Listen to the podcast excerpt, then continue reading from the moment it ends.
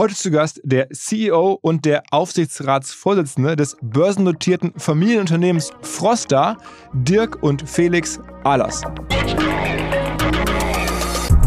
Die Krönung war dann eigentlich so ein Event, wo ich noch ganz frisch bei Froster war, wo ich dann irgendwie, da haben wir, hat da unser Vertriebsleiter hat so ein großes Buffet aufgebaut für unsere Kunden. Und dann habe ich gesagt, wieso ist denn jetzt überhaupt gar kein Produkt von uns dabei? Ich meine, das ist doch hier ein Essen für die, für die Kunden. Und dann haben wir gesagt, also wissen Sie, Herr Ahlers, es gibt Dinge, die isst man und es gibt, gibt Dinge, die verkauft man. Also nach dem Motto, unsere eigenen Dinge kann man ja nicht anbieten. Also okay. es war wirklich schon ziemlich absurd und es ging wirklich nicht um das Lebensmittel, sondern es ging eigentlich nur darum, können die Maschinen das gut verarbeiten, kann es noch ein bisschen billiger werden und das war eigentlich jedes Jahr schlimmer und das war so eine Spirale. Es wurde dann qualitativ immer schlechter, dann mussten wir es noch billiger machen, weil es ja noch weniger Leute gekauft hatten und so haben wir gesagt, kann es ja nicht weitergehen und so ist dann dieses Reinheitsgebot entstanden.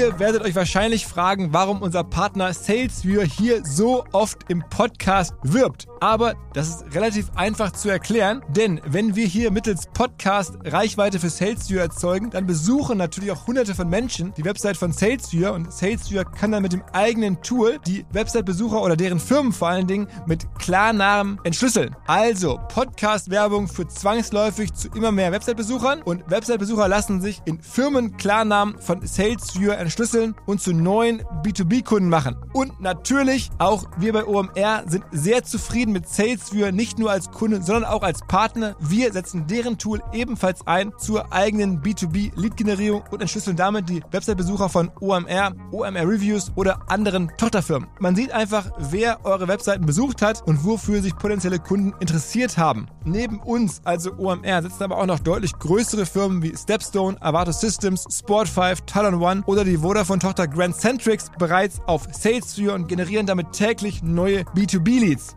SalesViewer ist bekanntlich auf unserem hauseigenen Software-Bewertungsportal OMR Reviews das bestbewertete Tool in gleich drei Kategorien und kann jederzeit kostenlos getestet werden. Wer also sehen möchte, wer auf der eigenen Website drauf war und diese Person dann am besten zu Kunden verwandeln möchte, der kann das alles kostenlos ausprobieren. salesviewer.com slash OMR. Zurück zum Podcast. Leider ist die Geschichte von Froster nicht so bekannt, wie sie aus meiner Sicht dringend sein sollte. Es handelt sich hier immerhin um eine börsennotierte deutsche Firma, die von der Bewertung her 500 Millionen Market Cap gar nicht so weit weg ist von dem, wo About You zumindest aktuell gerade steht, zum Beispiel. Aber vor allen Dingen versuchen die jetzt schon seit Generationen eine Branche zu verändern. Die ersten Generationen nicht so sehr, die haben aus einer Reederei einen Food-Konzern gemacht, aber mittlerweile passieren da Dinge, die aus meiner Sicht sehr, sehr zukunftsweisend sind, sehr, sehr mutig sind für die Lebensmittelindustrie, die wirklich versuchen, eine Branche zu disrupten. Erinnerte mich so ein bisschen an die Folge, die wir rund um Rügenwalder und Godot Röbben mal aufgenommen haben. Nur eigentlich börsennotiert, noch größer, aber hört selber, was die da versuchen, wie die es geschafft haben, über Generationen dieses Business umzubauen, wo sie jetzt hinwollen und warum ein Koch heute das Unternehmen leitet. Und damit direkt rein ins Gespräch mit Dirk aus der zweiten Generation und Felix, dem aktuellen CEO von Froster. Hi. Ja, hallo. Ähm, ist korrekt, oder? Dritte Generation jetzt, ne? Genau, mein Vater war eigentlich Textilunternehmer und dann hat er in Bremerhaven sich an Fischereifirmen äh, beteiligt. Das, und das würde ich so heute sagen, ist unsere Firmengründung 1954, ging ja noch zur Schule, hat er eine ein, ein Frischfisch-Trawler Maria von Jever weil er in Jever geboren ist, ist aber das Maria von Jever genannt und hat dann in den Jahren bis 1960 äh, sechs, sieben Trawler. Zwei davon waren Fabrikschiffe, die auch Tiefkühl, äh, Tiefkühlprodukte, also den Fisch gleich eingefroren haben. Äh, das klang alle oder klingt ganz gut, was er da gemacht hat, nur das hatte einen großen Nachteil. Die Frischfischfänger machten Verluste und den äh, Tiefkühlfisch konnte man damals noch nicht so richtig gut verkaufen. Und da hat er mich dann gebeten, ich wollte eigentlich ganz was anderes machen. Ich wollte, hat hier, habe in Hamburg hier eine Reedereilehre gemacht, wollte eigentlich in die große, weite Welt und mich mit Schifffahrt äh, beschäftigen. Und dann hat er mich überredet, nach Bremerhaven zu gehen, so eben Bremerhaven, äh, und äh, ihm ein bisschen zu helfen, aus diesen Verlusten rauszukommen. Und äh, das war eine schwierige Aufgabe und ich habe mir dann erstmal die Frage gestellt, ja, ich verstehe auch nichts von Fischerei, das muss ich mal lernen.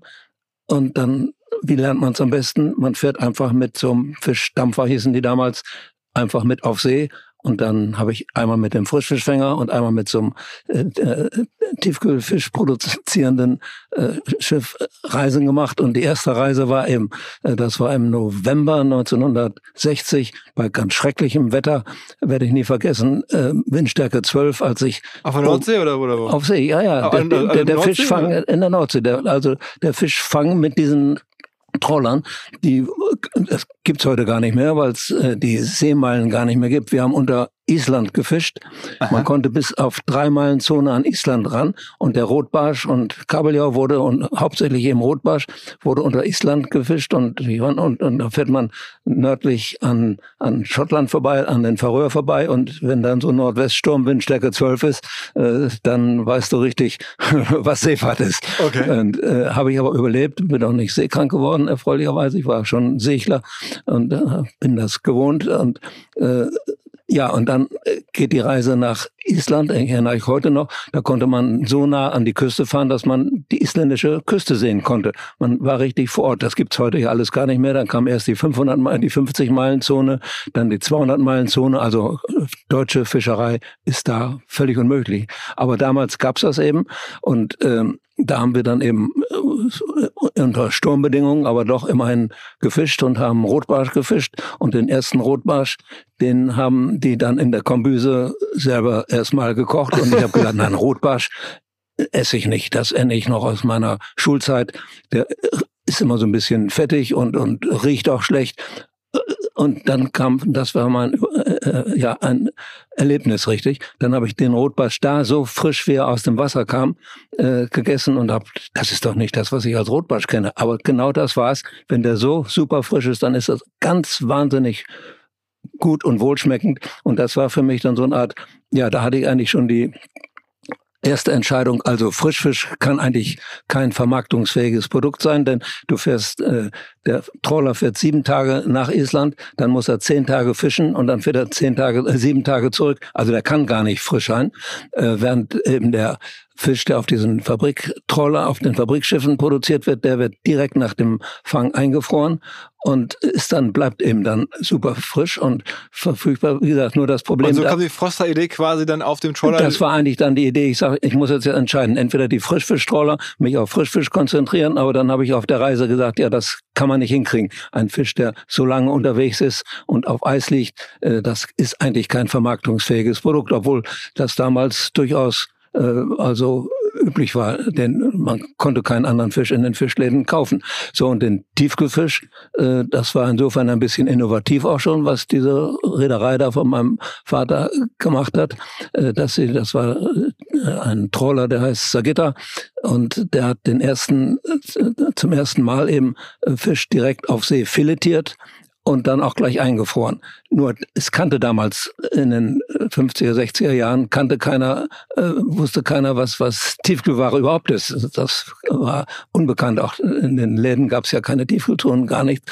Und aber trotzdem war, habe ich dann für mich entschieden, äh, für mich selber gesagt, also Frischfisch kann es nicht sein. Wir müssen sehen, dass wir aus dieser Frischfischfängerei irgendwann rauskommen und die Schiffe werden wir irgendwann verkaufen, verschadern, haben wir dann auch später gemacht. Und ich wollte mich dann voll auf den Tiefkühlfisch konzentrieren. Das war dann sozusagen die Geburtsstunde. Wir hatten aber auch keine Vertriebsorganisation und das war dann aber auch die Geburtsstunde dafür, dass ich die Firma Froster dann für meinen Vater damals noch äh, gegründet habe. Als Vertriebsfirma für für, für, für Tiefkühlfisch. Froster ist ja dann ein, wir hatten auch eine Firma, die hieß Seefrost schon, äh, aber Seefrost kein so guter Name und Froster kam dann aus so einem Spaziergang mit meinem Vater, zu, dass er das verwechselt hat. Dann habe ich gesagt, nein, Froster ist doch ein guter Name und den habe ich dann äh, gleich eintragen lassen und schützen lassen, so dass wir dann 1961 schon diese Marke Froster hatten und daraufhin versucht haben, den Tiefkühlfisch zu vermarkten. Aber, aber, später in der Reise, irgendwann habt ihr dann sozusagen die Fischerei ganz abgegeben und euch nur noch auf sozusagen den Vertrieb oder, oder genau. die Vermarktung konzentriert. Das war ne? mein Ziel, das war nicht so ganz einfach, das hat ein paar Jahre gedauert, äh, aus der Fischerei rauszukommen, denn es gab ja auch keine Leute, die, äh, die damit Geld verdient haben. Und äh, aber ich habe für mich gesagt, ich will mich jetzt voll auf den äh, Vertrieb allerdings auch auf die Produktion erstmal, denn das, was auf diesem Fabrikschiff produziert wird, das sind so große Filetblöcke. Äh, die, die kann man auch noch, kannst du auch nicht im Laden verkaufen. Die musst du erst weiter verarbeiten. Und dann haben wir in Bremerhaven, äh, das war dann der zweite Schritt in Bremerhaven, eine, ein, ein Werk gebaut, was anfangs auch nur für Frischfischverarbeitung war. Aber da war ich der Erste, der in Bremerhaven dann auch äh, schon eine Abteilung in diesem Gebäude hatte, wo dann der Tiefkühlfisch zerlegt wurde. Muss es, praktisch sind wir heute noch, wenn einer mal in die Fabrik kommt zu Felix jetzt, dann sieht er, dass das eigentlich eine große Sägerei ist. Da werden diese Filetblöcke, das ist heute immer noch die, die Rohware, die werden aufgesägt und teilweise dann als kleine Portionen so verkauft oder aber auch dann werden die Fischstäbchen draus gemacht. Denn so ein Fischstäbchen muss ja auch irgendwo herkommen. Dieses Fischstäbchen wird eben aus diesen Filetblöcken heraus gesägt und dann paniert. Und aber, aber warum ist es für euch besser gewesen, den Fisch sozusagen andere Leute fangen zu lassen und dann nur noch weiter zu verarbeiten und zu vermarkten, ähm, weil diese, dieses das Fangen, was das sozusagen die, die Fischfang selber ist äh, wirtschaftlich nicht attraktiv und habt ihr es genau. andere machen lassen? Nein, nein, das äh, war, war auch genau meine Schlussfolgerung. Äh, es konnte damals schon, äh, man konnte damals schon erkennen, was mich gewundert hat, dass einige Großkonzerne, also Unilever und Oetker, die haben noch große Frost-Trawler dann gebaut. Ein so ein Trawler kostete irgendwie 20 Millionen, war damals wahnsinnig viel Geld. Aber ich konnte als Newcomer eigentlich in den Zeitungen schon lesen, dass äh, Island und Grönland die 200-Meilen-Zone anstreben. Und so ist dann auch gekommen und irgendwann standen diese äh, Reedereien da, hatten riesengroße Schiffe gebaut. Wir Gott sei Dank nicht. Ich konnte das noch meinem Vater ausreden. Der wollte eigentlich auch noch so ein Schiff bauen. Ich sagte, das ist doch totaler Quatsch.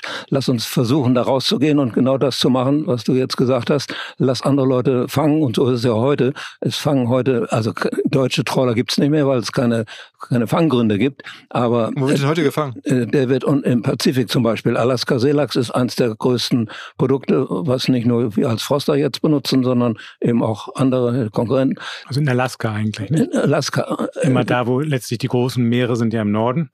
Aber das ist eben weit weg von Deutschland und Deutschland hat da keine Bedeutung mehr. Und dann wird die Ware heute dann aus Alaska sozusagen, genau. aber zu euch nach Bremerhaven gefahren ja. und dann wird direkt verarbeitet und dann von euch weiter vermarktet. Genau, genau aus solchen Fabrikschiffen, wie wir sie damals schon hatten. Äh, die sind jetzt ein bisschen größer geworden, aber genauso. Das wird auf See äh, gefangen, dann direkt auf See filetiert und gleich eingefroren. Also eigentlich hat sich das zu 60, vor, von vor 60 Jahren nicht viel verändert. Diese Technik ist das gleiche. Man muss eben so schnell wie möglich wie beim Gemüse den Fisch einfrieren. Das muss möglichst schnell gehen und danach äh, wird es eben verarbeitet. Und das passiert heute genauso wie vor 60 Jahren. Man muss dazu sagen, heute habt ihr eine Firma mit ungefähr 600 Millionen Euro Umsatz und davon macht sozusagen Fischverarbeitung und dann Vertrieb von Fisch ungefähr 40 Prozent. 40 Prozent. Ja. Und der Rest sind Gerichte, ganz groß und äh, Teil dann auch noch Gemüse und Kräuter. Okay, okay. Äh, und habt ihr dann auch bewusst versucht, aus dem Fisch irgendwie rauszugehen über die Jahre? Also nicht nur, dass ihr den Fang, äh, Fischfang versucht habt, anderen zu überlassen, sondern dass ihr auch selber versucht, dieses Fischthema zu reduzieren? Naja, wir hatten, wir hatten durchaus Probleme mit dem äh, Fisch, weil die Konkurrenz dann auch groß war.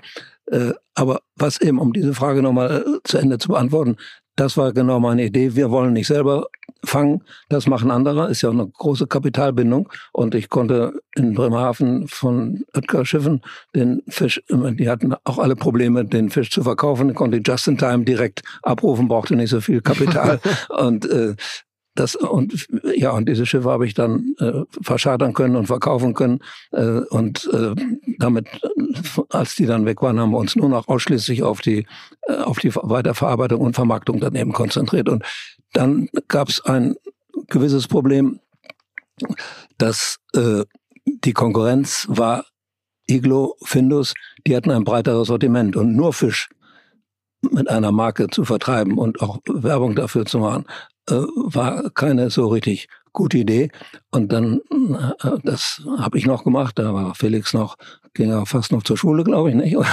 äh, dann haben wir äh, Fertiggerichte eingeführt und äh, aber nicht so richtig guter Qualität. Und das war, wenn ich mich heute nochmal frage, was habe ich falsch gemacht? Ich habe Werbung gestartet mit Produkten, die nicht eigentlich wirklich gut waren. Und dann ging es trotz Werbung äh, abwärts mit den Erträgen und wir haben dann Verluste gemacht und das war eigentlich dann der Start für unsere Idee, äh, dieses Reinheitsgebot einzuführen und das, das ist jetzt... Schon, da reden wir jetzt Anfang der 2000er Jahre, ne, wo ja, ihr das genau. Reinheitsgebot ja. Genau. erschaffen habt. Ne? Ja. Und, und das ist dann sein Part eigentlich. Also den, das Verlustjahr, was wir hatten, das war, glaube ich, 2003, da haben wir sieben Millionen Verlust gemacht. Das war noch meine Verantwortung und danach hat Felix das übernommen. Wann habt ihr denn die Firma an die Börse gebracht? Ja, das ist noch eine kleine andere Geschichte. Ich hatte das Glück, ähm, 1984 äh, die damals sogenannte Hochseefischerei Nordstern die Aktien zu kaufen, die gehörte Jakobs und der wollte da auch raus. Also der Kaffeefirma Jakobs? Äh, der Kaffee Jakobs, mm -mm. der hatte die Mehrheit da. Dann habe ich die AG übernommen und äh, das war und habe dann das war 1984 und 88 hier Froster und diesen Produktionsbetrieb Schottke da eingebracht und damit waren wir, ohne dass wir großen Aufwand hatten, waren wir praktisch ein börsennotiertes Unternehmen.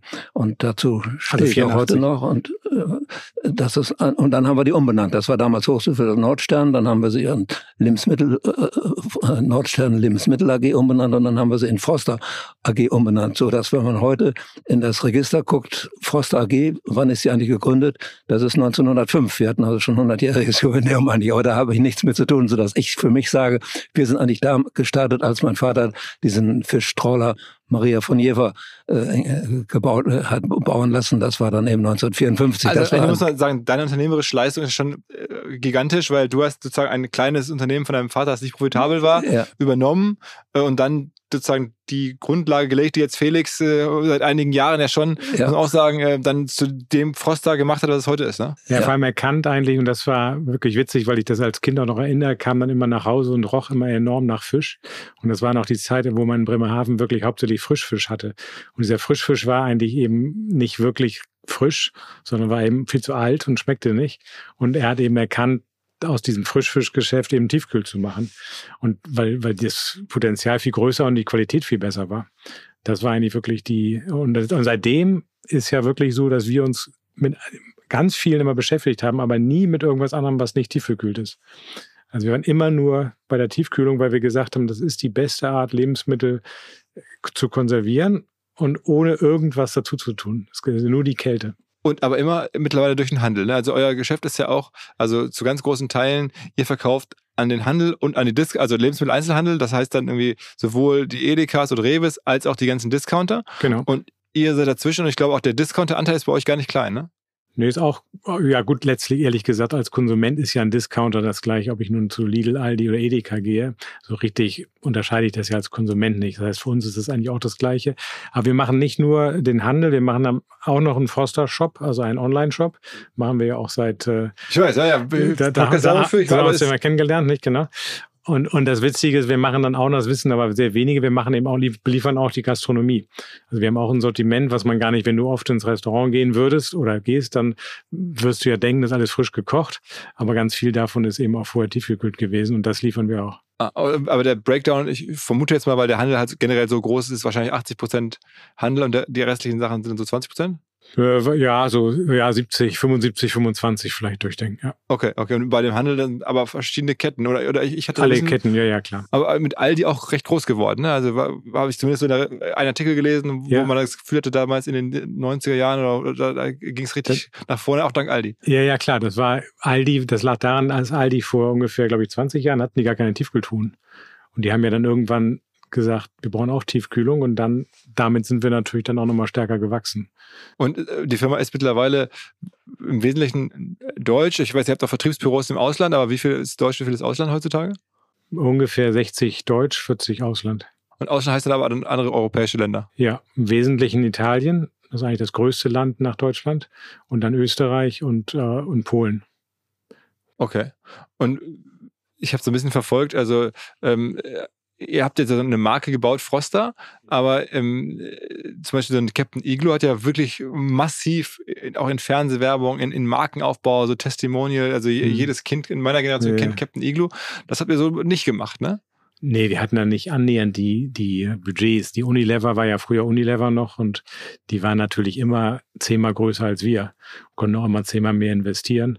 Insofern haben die natürlich in der Zeit äh, eine deutlich höhere Bekanntheit schon gehabt. Das heißt, ihr wächst sozusagen, die Marke wächst mehr oder weniger durch das Produkt und durch, den, durch die Distribution und weniger durch jetzt eigene Marketingaktivitäten. Genau, also wir machen jetzt natürlich auch deutlich mehr Werbung, aber es ist so, wie mein Vater sagte, eben zu Beginn hat, war das Produkt noch nicht so richtig besonders.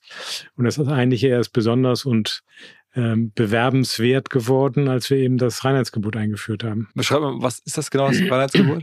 naja, ich hatte ja eine Kochlehre gemacht und ich bin da dann zu Froster gekommen und dann gab es ja sehr viele witzige Ereignisse. Zum Beispiel, dass niemand, wir haben ja massenweise Lebensmittel hergestellt und bloß niemand hat von uns die gegessen.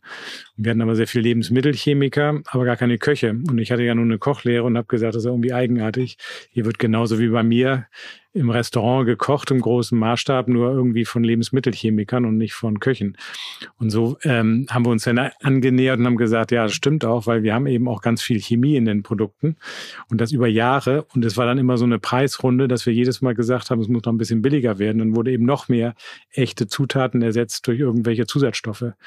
Und das war schon für mich natürlich verrückt mit meiner Erfahrung so aus der Küche. Also man muss dazu sagen, du hast ähm, schon auch studiert, glaube ich, ne? Genau, später. Ich habe aber erst eine Kochlehre gemacht, weil mich Kochen irgendwie als Kind schon interessiert hat und dann habe ich eine Kochlehre gemacht und danach habe ich studiert. Das hat, für dich war das nie ein Problem, dass dein Sohn sozusagen äh, nach dem Schuleabschluss mal sagt, okay, ich mache jetzt eine Kochlehre, statt irgendwie direkt in die Firma zu kommen? Ja, nein, so? fand ich sehr, sehr gut. Ich weiß noch, dass er gesagt hat, wir haben natürlich uns beraten und habe gesagt, mach so eine, geh doch mal studieren oder irgendwas. Sagt, nein, nein, ich will nichts mehr mit Büchern zu tun haben. Ich muss irgendwas Handwerkliches machen und das fand ich dann super gut.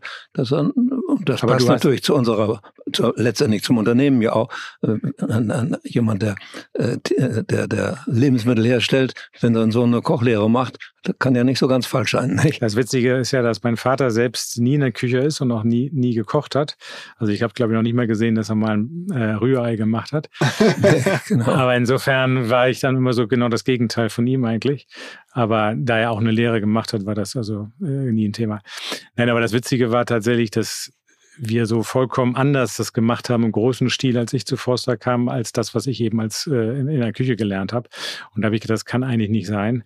Ja, und dann das, das, sagen wir, die Krönung war dann eigentlich so ein Event, wo ich noch ganz frisch bei Froster war, wo ich dann irgendwie, da haben wir, hat ja unser Vertriebsleiter hat so ein großes Buffet aufgebaut für unsere Kunden. Und dann habe ich gesagt, wieso ist denn jetzt überhaupt gar kein Produkt von uns dabei? Ich meine, das ist doch hier ein Essen für die, für die Kunden. Und dann hat er mir gesagt, also wissen Sie, Herr Ahlers, es gibt Dinge, die isst man und es gibt, gibt Dinge, die verkauft man. Also nach dem Motto, unsere eigenen Dinge kann man ja nicht anbieten.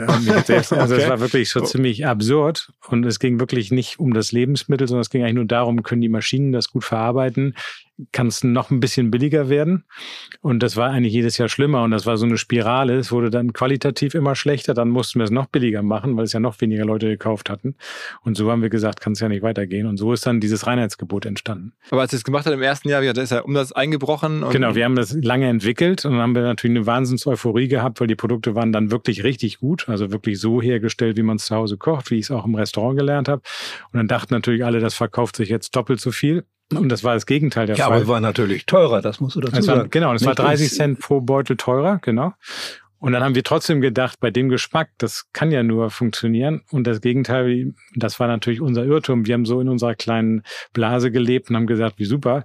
Nur wir haben natürlich nicht äh, bedacht, dass wir ja Millionen von Leuten überzeugen müssen. Und das hat natürlich unheimlich lange gedauert. Aber das erste Jahr war genau das Verlustjahr, was mein Vater sagte, dass wir im ersten Jahr dann acht Millionen Verlust gemacht hatten, weil eben keiner mehr das gekauft hat, weil die nicht wussten, warum sollen sie jetzt dafür mehr Geld ausgeben, weil es hat ja nicht sofort, war ja nicht sofort klar auf der Verpackung, was jetzt eigentlich anders ist. Mhm. Also es war schon eine sehr, sehr radikale Umstellung und im Nachhinein haben wir das vollkommen unterschätzt, wie lange es dauert, Millionen von Leuten äh, äh, darüber aufzuklären und äh, sie probieren zu lassen. Ne? Aber mittlerweile, nach 20 Jahren, ist es jetzt äh, erreicht. Ja, ja, das sind 20 Jahre her.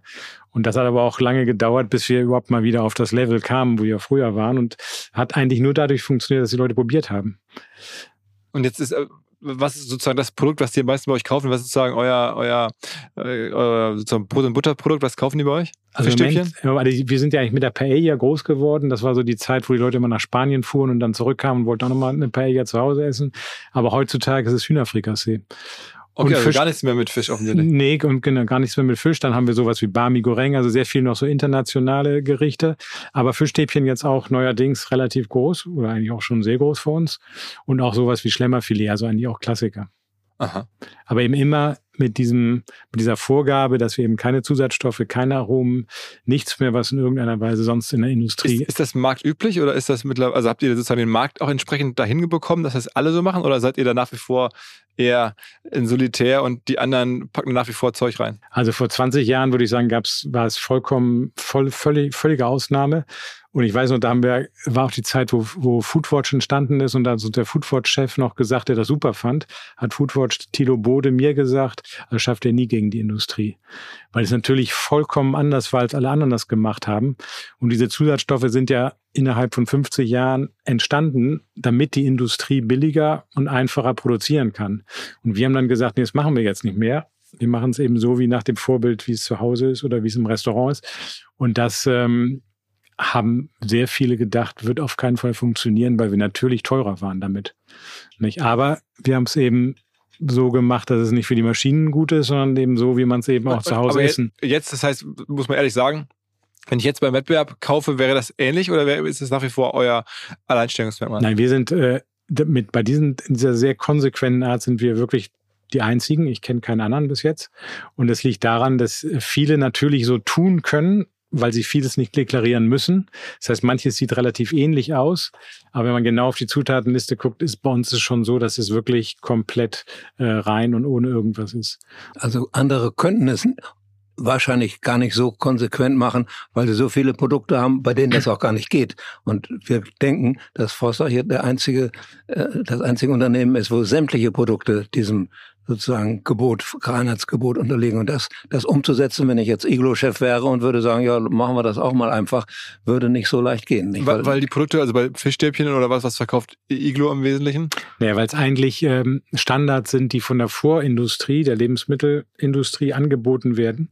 Und die Maschinen, die man kauft für solche Produkte, sind auch darauf eingerichtet. Das heißt also zum mal Beispiel, wenn ich Sahne habe, dann habe ich immer Karagen in der Sahne. Karagen ist so ein Stoff, der dafür sor äh, sorgt, dass die Sahne nicht aufrahmt. Also früher hatte man immer, dass die, der Rahmen geht dann nach oben und unten bleibt dann irgendwie so ein bisschen eine wässrige.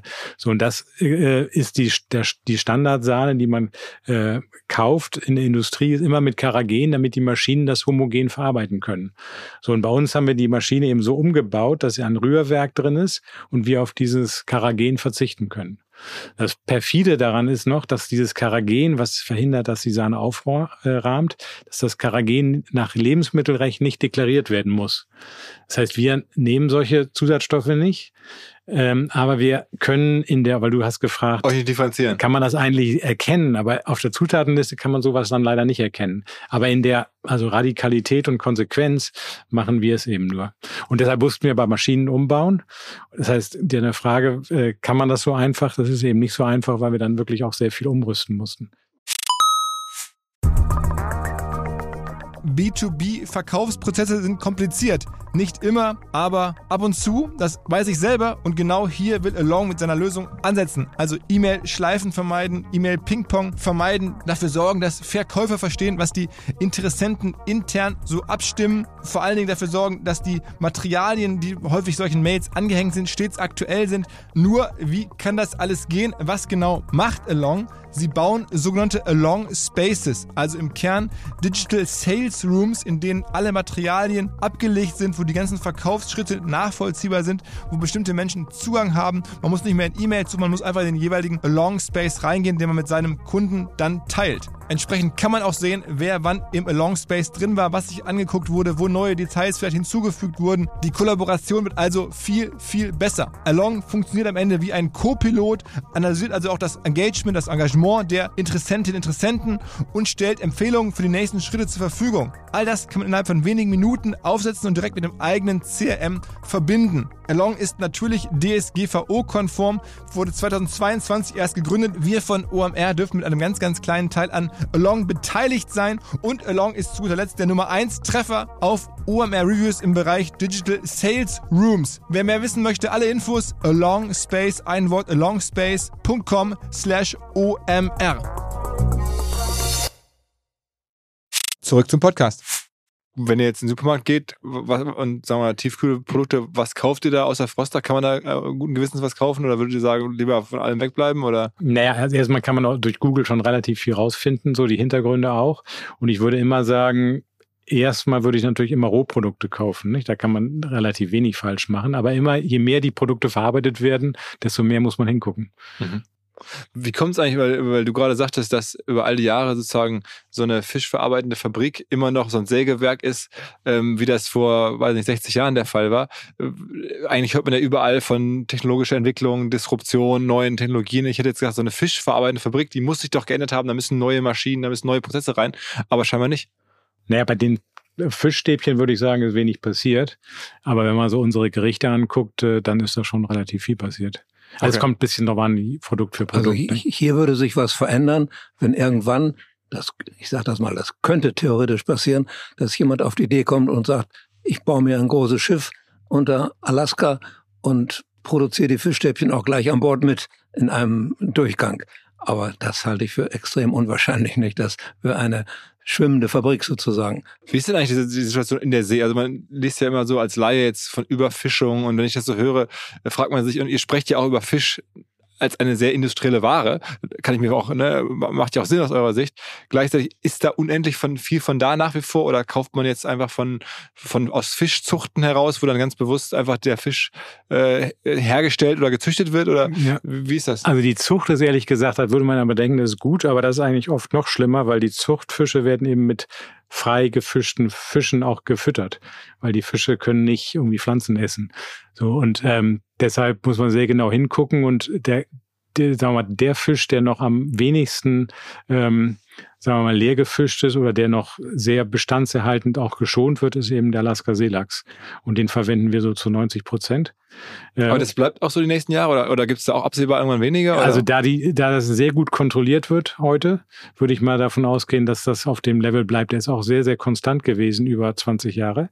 Aber es ist das einzige Lebensmittel, was eben auch nicht angebaut werden kann. Das heißt, wir können, es gibt davon nie mehr. Es wird immer nur diese Menge da sein, die es auch schon vor 10 oder 20 Jahren gibt.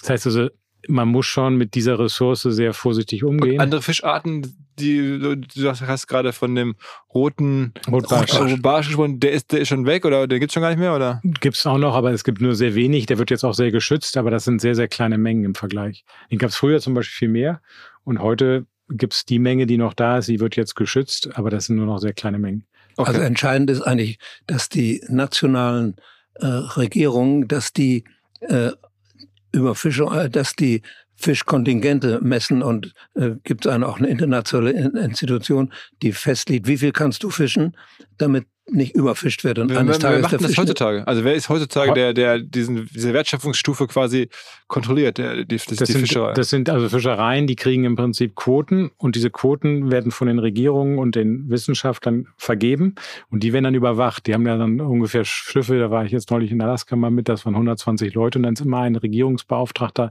mit an Bord, der guckt genau, äh, ob das eben auch eingehalten wird. Aha. Also es gibt Ressourcen, also zum Beispiel Alaska Seelachs ist äh, sicher davon betroffen, der ist wirklich gut kontrolliert.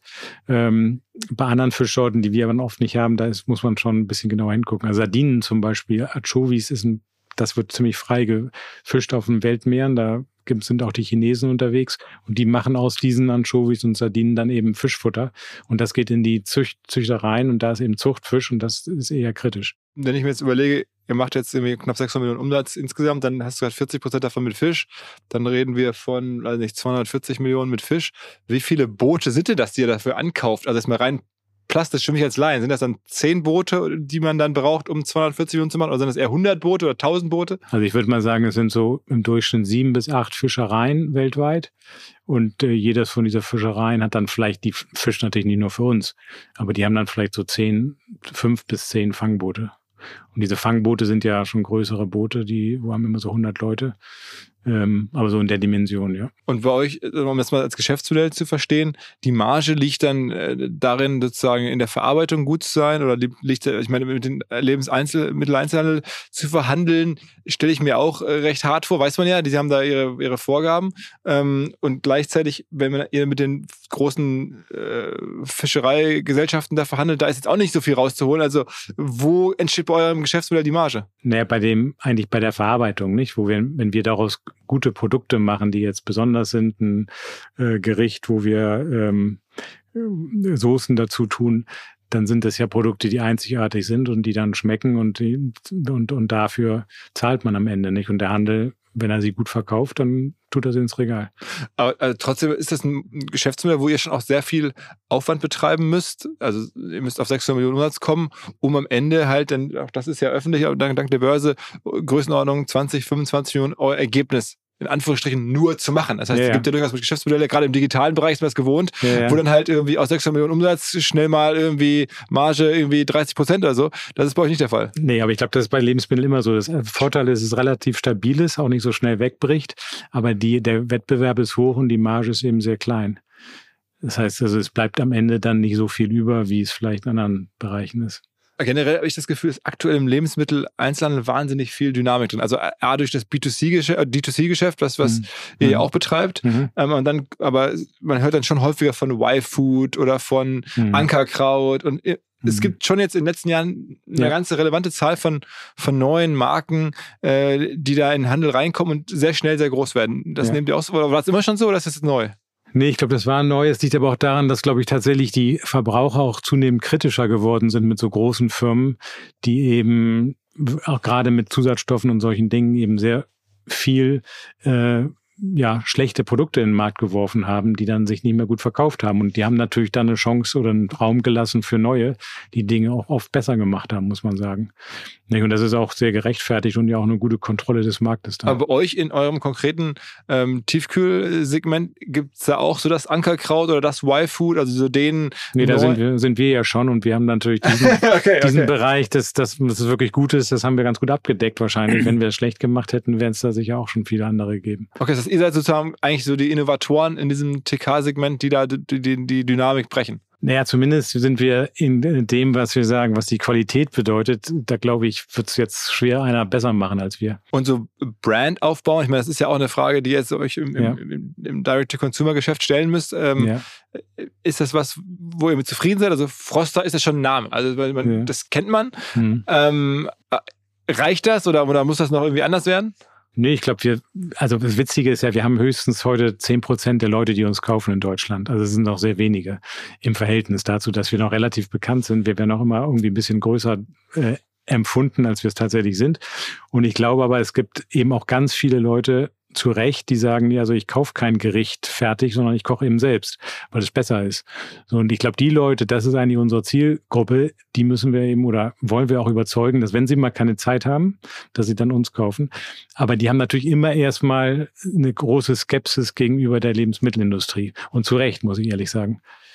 Okay, das heißt, also es ist einfach nur, wenn du, wenn du anguckst, wie sich in den 50 Jahren unser Lebens- äh, oder unser Essen verändert hat, das ist eben radikal. Es gab vor 50, 60 Jahren keine Zusatzstoffe. Da wurde im Prinzip sowas nicht gegessen. Und heute gibt es auf einmal und das kam ja in einer enorm kleinen Zeit. Wenn du sagst, wie lange entwickelt sich eigentlich die menschliche Ernährung, dann hat sich das ja aufgebaut über Jahrhunderte und plötzlich innerhalb von 50 Jahren haben wir gesagt, machen wir mal alles anders und jetzt in, in, machen wir es alles industriell und setzen Zusatzstoffe ein. Und in so einer Geschwindigkeit kann sich der Körper aus unserer Sicht nicht auf irgendwas einstellen. Deshalb glaube ich auch, dass es auch deshalb Allergiker gibt, wahnsinnig viele, weil die in diesen ganzen radikalen Veränderungen nicht zurechtkommen. Und das ist schon sehr, sehr verrückt. Und ich meine, wir haben äh, ja hier zum Beispiel so ein kleines Zusatzstoffmuseum mal in Hamburg eröffnet vor schon zehn Jahren inzwischen, weil wir gesagt haben, es kann eigentlich nicht sein, dass wir uns mit solchen schlechten Lebensmitteln umgeben. Gerade bei Kindern, äh, die dann sowas essen und dann auch mit wahnsinnig viel Aromen dazu äh, geführt werden, dass sie einen echten Apfel oder echte Beeren nicht mehr essen, weil sie eben völlig überaromatisiert. Wie, wie esst ihr selber? Also esst ihr selber noch Fisch noch, und Fleisch? Also, ja, also ich koche auch selbst viel. Ich äh, esse aber auch oft Er ist unser Familienchefkoch. Ja. Okay, okay. Aber ich sag dir mal ein Beispiel. Wenn ich jetzt hier eine, ein Kilo Zucker, eine Schale Zucker hinstelle, so, und ähm, dann würde das ja keiner von uns einfach so essen. Bei Kindern genauso. Wenn du jetzt aber in diesen Zucker Aromen und bisschen noch Säure, Säuermittel reintust, dann wirst du auf einmal das anfangen zu essen. Das heißt, nur durch Aromen, die vollkommen künstlich sind, die nichts mit Natürlichkeit zu tun haben, auch wenn oft natürlich deklariert werden darf, mit Aromen und irgendwelchen Säurungsmitteln machst du aus denen etwas Schmackhaftes, was die Leute essen. Und das ist natürlich dann extrem schlecht, weil du letztlich reinen Zucker isst. Das heißt also, du kannst mit Zusatzstoffen die Leute verführen, du kannst sie auch letztlich an sowas gewöhnen. Und das und das ist aber für den Körper am Ende extrem schlecht. Und das wird aber in der Lebensmittelindustrie, weil es eben billiger geht, echte, äh, einen echten Käse zu ersetzen mit einem Käsearoma, wird es gemacht. So, und da ich das dann auch nicht mal sehe auf der Verpackung, weil ich das dann als natürliches Aroma deklarieren kann, wird es eben oft gemacht und dadurch ernähren wir uns eben schlecht. Und deshalb sagen wir am liebsten, am besten selber kochen. Und wenn ich dann mal keine Zeit habe, dann kann man auch ein Gericht von uns nehmen. Mhm. Aber das heißt, ihr esst auch weiter Fleisch und Fisch und so, das, das schon. Ja, also ich esse jetzt weniger Fleisch, aber das ist eher so persönlich. Ich glaube, dass diese Fleischersatzprodukte auch ganz schlecht sind, weil die auch meistens mit viel Chemie gemacht werden. Aber das ist eigentlich ein Nebenthema. Ich glaube, grundsätzlich geht es erstmal darum, dass man sich so ernährt, wie, es, wie die Dinge in der Natur vorkommen. Naja, und dass die Verbraucher das akzeptieren und auch von Foster jetzt akzeptieren, sage ich mal aus meiner Sicht, wenn ich mal zurückschaue, als ich gestartet bin mit Fischstäbchen, da kannte die Marke Froster niemand. Die war völlig unbekannt. Alle kannten nur Captain Iglo.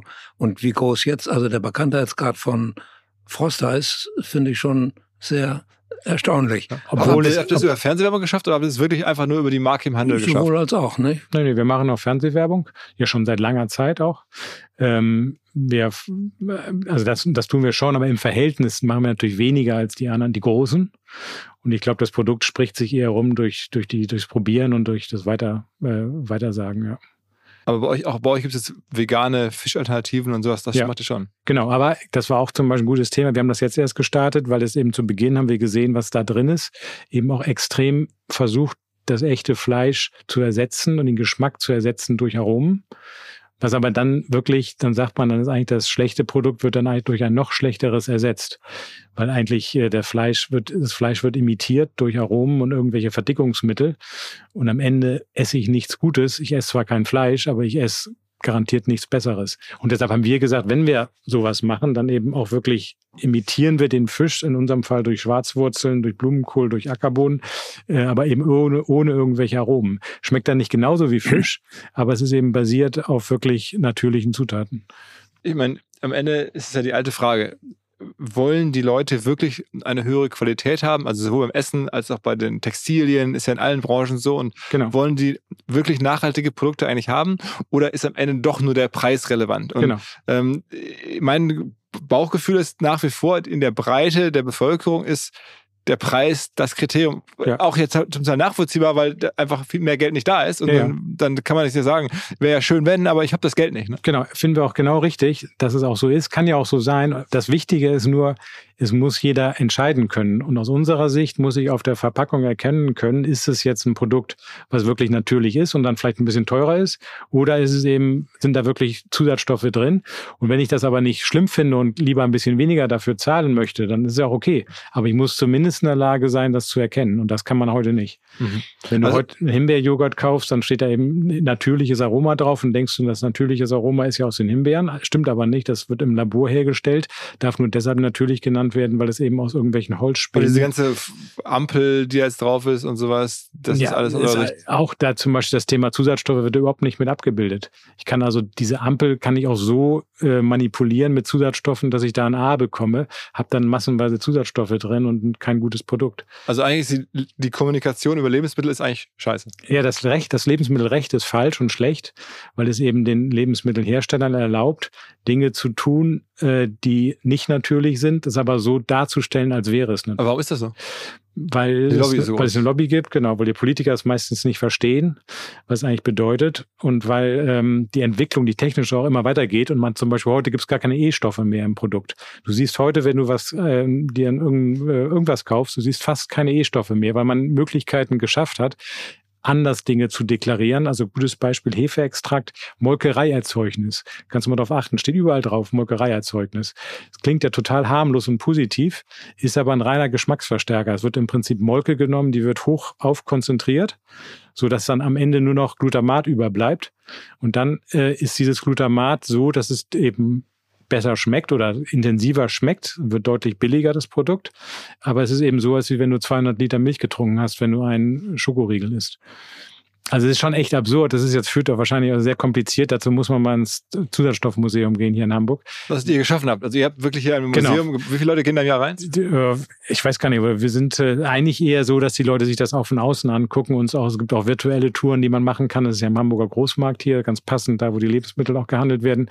Aber wir haben schon äh, auch Schulklassen, die da zum Beispiel hingehen, die sich das angucken. Also, aber das heißt, jetzt gibt mal eure Top 3 Ernährungsratschläge, außer direkt selber kochen, habe ich verstanden äh, direkt mit den rohen Stoffen, also mit den, mit den Gemüse ja. und, und, und, und, und, ja. und Obst und sowas, okay. Aber wenn man jetzt irgendwie Schokolade isst oder, oder gibt es irgendwelche anderen Sachen, die auf die, die ihr allen empfehlt? Naja, also eben, man muss sich. Froster kaufen, offensichtlich. Ja, auch, ja, offensichtlich, ja klar. Aber ja, also alles das, was irgendwie komisch klingt, ob so ein Hefeex, alles das, was ich letztlich dann zu Hause nicht beim Kochen benutzen würde, wäre ich erstmal sehr kritisch, würde es auch mal googeln. Weil ehrlich gesagt findet man dann sehr viel dabei raus. Und bei Aromen muss, muss man sowieso super vorsichtig sein, weil Aromen sind grundsätzlich eigentlich nur ein Ersatz von äh, teuren, guten Zutaten. Was euch ja nicht gelungen ist, äh, sowohl hier Felix und auch meine Tochter, die Friederike, spricht ja manchmal mit Politikern und versucht denen das zu erklären, dass sie eigentlich diese Gesetze äh, verschärfen müssten. Aber das ist euch ja überhaupt nicht gelungen, nicht? Nee, genau. Wir haben das seit 20 Jahren versucht, dass man sagt, das Lebensmittelrecht muss transparenter werden und diese Möglichkeiten für den Verbraucher, das zu erkennen. Gutes Beispiel ist zum Beispiel, wenn du Tee kaufst, siehst du auf der Vorderseite immer ein, ein Slogan, steht immer aromatisiert drauf immer dann, wenn Aromen eingesetzt werden. Das Recht oder diese, also diese Verpflichtung gibt's aber nur beim Tee. Aus irgendwelchen Gründen, die völlig äh, unerklärlich sind. Wenn du aber Süßigkeiten für Kinder oder Joghurt oder was auch immer kaufst, Tiefkühlgerichte, dann kannst du das Aroma hinten reintun, musst es aber vorne nicht äh, draufschreiben. So, und damit kann es der Verbraucher praktisch nicht erkennen oder es wird eben verharmlost, weil du dann eben draufschreibst, Molkereiprodukt oder äh, Hefeextrakt oder natürliches Aroma. Klingt super harmlos, hat aber mit Natürlichkeit null zu tun. Wie kam es denn, also ich meine, du hast ja schon in deinem Leben einige Wendungen gemacht, also vom Koch, und wir, wir haben uns unterschlagen, du warst ja auch Sternekoch in einem Sterne-Restaurant in Paris, also nicht irgendwo Kochlehre, das klingt so ein bisschen so äh, irgendwo um die Ecke, sondern das war schon irgendwie High-Level-Koch.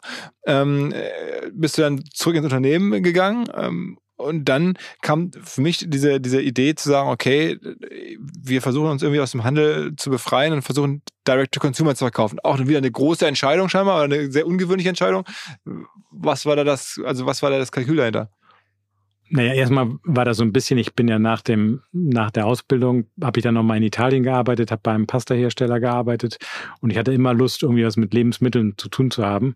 Und da passte natürlich Froster ganz gut. Und am Ende das Kalkül war eigentlich nur, äh, dass ich immer Lust hatte, irgendwie Lebensmittel so zu machen, wie ich sie eben auch selbst esse. Also es klingt jetzt ein bisschen banal, aber letztlich habe ich immer gedacht, wenn ich das in der Küche gelernt habe und diese zwei Sterne Koch, der der in Frankreich war, der war ja nicht weil das einfach alles super äh, gut war. Der, was, was vor allem interessant war, war, dass er eben auch wirklich aus allem, was er gekauft hat, ob es jetzt äh, Knochen oder Gräten waren, hat er immer noch was gemacht. Das heißt, der Fond wird eben aus den Gräten gekocht und das ist dann die Basis für die Soße. Das heißt also wirklich, äh, man, man nutzt eben auch alles, aber eben alles immer mit natürlichen Zutaten. Und dann habe ich irgendwie nur, fand ich das faszinierend zu überlegen, wie kann ich denn das, was man in der Tradition über Jahrhunderte gemacht hat, wie kann man das eben auch im großen Stil äh, industriell machen. Aber um das machen zu können, muss man dann am Ende auch am besten ein D2C-Geschäft haben. Also man muss direkt an den Kunden verkaufen. Das mit dem Handel ist schwierig. Natürlich, aber letztlich der Handel für uns ist so ein bisschen, äh, hilft uns natürlich am Ende logistisch den Kunden zu erreichen.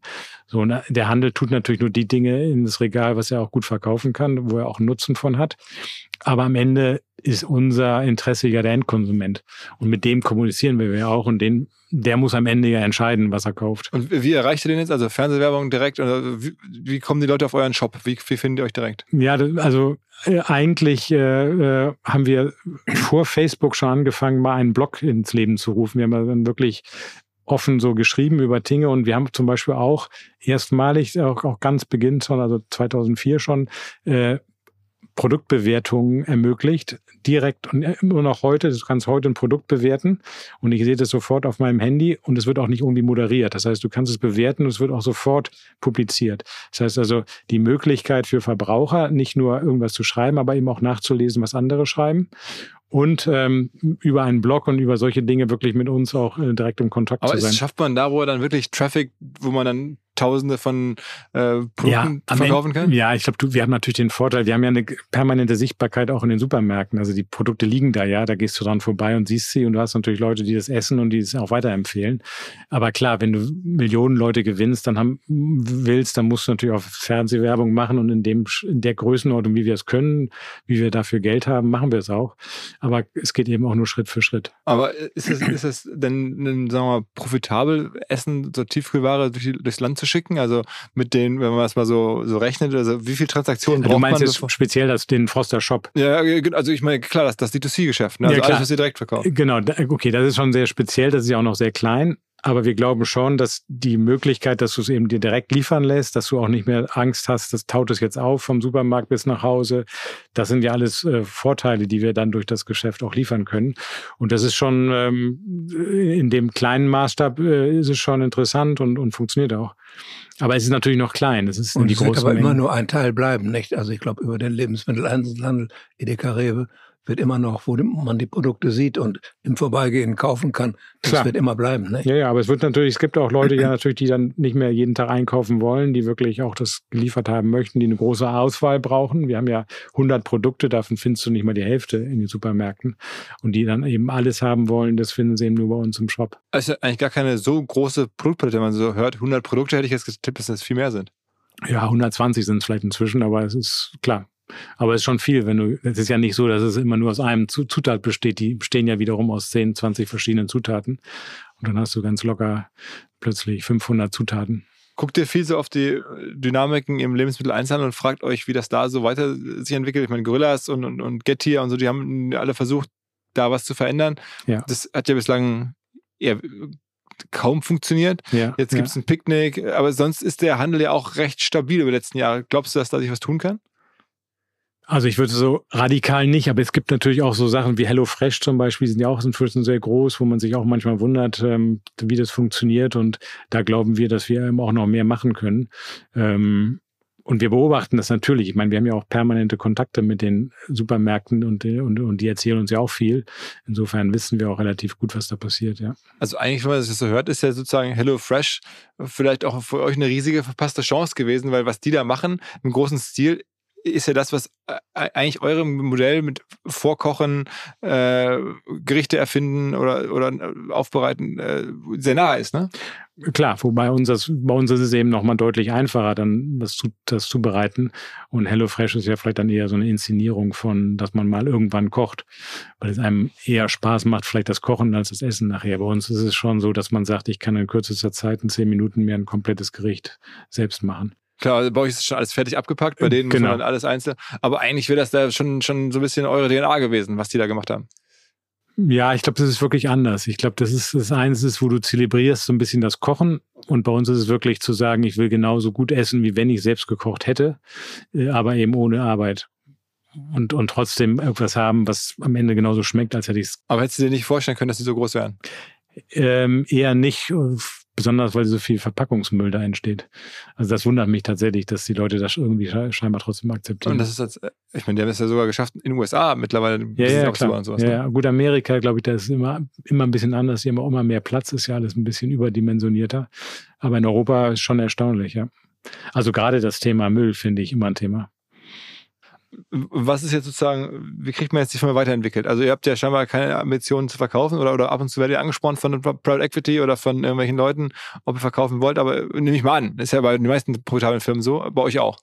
Ja, aber das ist für uns kein Thema. Ja. Also wir sind AG Aktiengesellschaft bewusst, um auch zu zeigen, sowohl Kunden, Lieferanten, aber auch den Mitarbeitern, wie funktioniert das Geschäft. Da sind wir in der Tat anders als zum Beispiel solche typischen Familienunternehmen von Oetker. Da weißt du nie was eigentlich. Die, die sagen, ja, Umsatz sagen sie mal gerade, aber sonst nichts. Also wir stehen dazu. Eigentlich genau wie bei den Produkten, transparent zu sein. Und das finden wir gut. Wir finden auch gut, dass sich Mitarbeiter uns beteiligen können äh, und das auch tun. Und das macht auch wirklich viel Spaß. Und uns macht auch eine, eine Hauptversammlung viel Spaß, wo wir auch mal kritische Fragen, wo das äh, Management auch mal von den Aktionären kritisch befragt wird. So, das ja. Aber alle wissen, dass wir nicht verkaufen werden. Wir sind nicht deshalb Aktionäre, äh, Aktiengesellschaft, damit wir mal an den Kapitalmarkt herangehen und, und auch Geld abholen wollen. Also wir haben äh, die Mehrheit in der Hand und äh, das ist auch meine ganz persönliche Überzeugung. Wie viel, wie viel, wie viel Prozent gehören euch der Familie von der Firma? Ja, über 50 Prozent. Über 50 Prozent. Und das wird auch immer so bleiben. Und ich bin gerade dabei, so eine Art Familiencharter zu machen, dass ich auch die mal meine Anteile mit übernehmen, dass sie sich auch alle dran halten. Wir wollen Familienunternehmer bleiben. Und damit sind wir vielleicht ein bisschen atypisch. Einerseits börsennotierte Aktiengesellschaft einerseits und trotzdem aber Familienunternehmer. Die meisten Familienunternehmer, so wie ich das beobachte, die, ja, die halten sich sehr zurück mit Zahlen. Das tun wir bewusst nicht. Wir finden das gut. Ist im Grunde, wenn du so willst, auch schon fast ein, ein, ein, was, schon eine gewisse politische Überzeugung. Ich finde, die Unternehmen müssen sich öffnen, die müssen zeigen, was sie verdienen, was sie machen mit äh, ihrem Geld und letztendlich mit dem Geld der Kunden. Äh, das finde ich gut. Aber äh, wir sind, äh, ich bin ab und zu mal angesprochen worden, äh, mal, ja, kann ich mal sagen, mal von Nestle angesprochen worden, wollt ihr nicht verkaufen. Und es gibt ja einen, auch einen Familienunternehmer, Wagner, den ich noch persönlich kannte, der hat dann an, an äh, Nestle verkauft. Und einer, der von uns in der Ursprungsphase noch an den Schiffen mit beteiligt war. Das war äh, Freund meines Vaters, Schweißfurt, der die Firma Hertha hatte. Der hat es auch verkauft. Also das wird's bei uns nicht geben. Und ich bin sicher, zu meinen Lebzeiten, und ich bin auch ziemlich sicher, zu Lebzeiten meiner Kinder nicht, äh, sind wir da nicht ansprechbar. Nicht? Also was, ich frage mich manchmal auch wirklich, was, was, was machen die? Was wollen die mit dem Geld machen? Also ich finde gut, mit dem Geld investiert zu bleiben, in Innovationen zu investieren, in was Neues zu investieren. Es gibt noch viele äh, Märkte, die Forster erschließen könnte. In Frankreich zum Beispiel sind wir überhaupt nicht vertreten. Es gibt noch viele Länder. Also es gibt noch viel zu tun hier für äh, die nächste Generation. Also, wie du sagst, was, was entwickelt mir weiter oder wo wir weiterhin nicht, so wie ich das gesagt habe, wir sind ja im Moment noch sehr klein, also zehn Prozent der Deutschen kaufen uns überhaupt erst. Also insofern ist die Chance, da auch mehr Leute von zu überzeugen, von dem, was wir tun, ist relativ groß. Ist, und das ist ja das Gute, was ich auch jetzt sozusagen beobachte hier als Vater, dass ihm dass als stellvertretender Aufsichtsratschef. Ja, das auch noch. Aber dass ihm auch das einfach Spaß macht. Ihm macht das Spaß zu kochen, Lebensmittel zu entwickeln und auch zu verkaufen. Es muss einem Spaß machen. Nicht? Wenn das einem keinen Spaß machen würde, dann gibt es vielleicht Sinn zu sagen, ja, dann verkaufe ich den Laden und freue mich, dass ich das Geld habe, mit dem ich dann Weltreisen machen kann. Also das ist nicht das, was, was wir wollen, was ich will, was er nicht will, was äh, unsere Kinder nicht wollen. Und ich hoffe, dass deine Kinder das dann auch so übernehmen. Nicht, dass die wir, sind ja noch jung, ne? Die sind, die ja sind noch ganz jung, ja. Naja, die, die äh, Kinder meiner äh, Tochter, die sind jetzt alle schon über 20, nicht? Also, und, aber und kommen die in die Firma rein? Die sind aber alle dabei und machen eine äh, Ausbildung. Also meine Tochter gerade studiert äh, Volkswirtschaft und der andere studiert äh, äh, Landwirtschaft, was auch sehr gut ist. Und äh, ja, der Benjamin hat auch Volkswirtschaft studiert, Wirtschaft studiert. Also sind alle wirtschaftlich orientiert. Keiner ist sagt, ich bin leider kann man ja fast auch sagen, ich bin nicht Künstler, bin Geiger und Geschäft interessiert mich nicht und ich will es verkaufen. Also alle sind im Geschäft, sind am Geschäft interessiert. Und das hoffe ich wird insofern auch so bleiben. kleiner Hinweis für die neuen Ziele. und zwar Pipedrive. Kennen wir bei OMR auch sehr gut. Das CRM-System insbesondere für die Förderung des Wachstums kleinerer Firmen. Pipedrive ermöglicht es ganz einfach den Überblick zu behalten über Vertriebsaktivitäten, Gespräche, Abschlüsse. Man verpasst keine Nachfassaktion. Pipedrive ist vor allen Dingen einfach zu bedienen, vollständig anpassbar auf die jeweilige Firma, auf die jeweiligen Teams und erstellt sehr hübsche visuelle Berichte. Darüber hinaus gibt es zahlreiche smarte Automatisierungen. Also geht zu pipedrive.com, um dort eine kostenlose 14-tägige Testversion zu starten.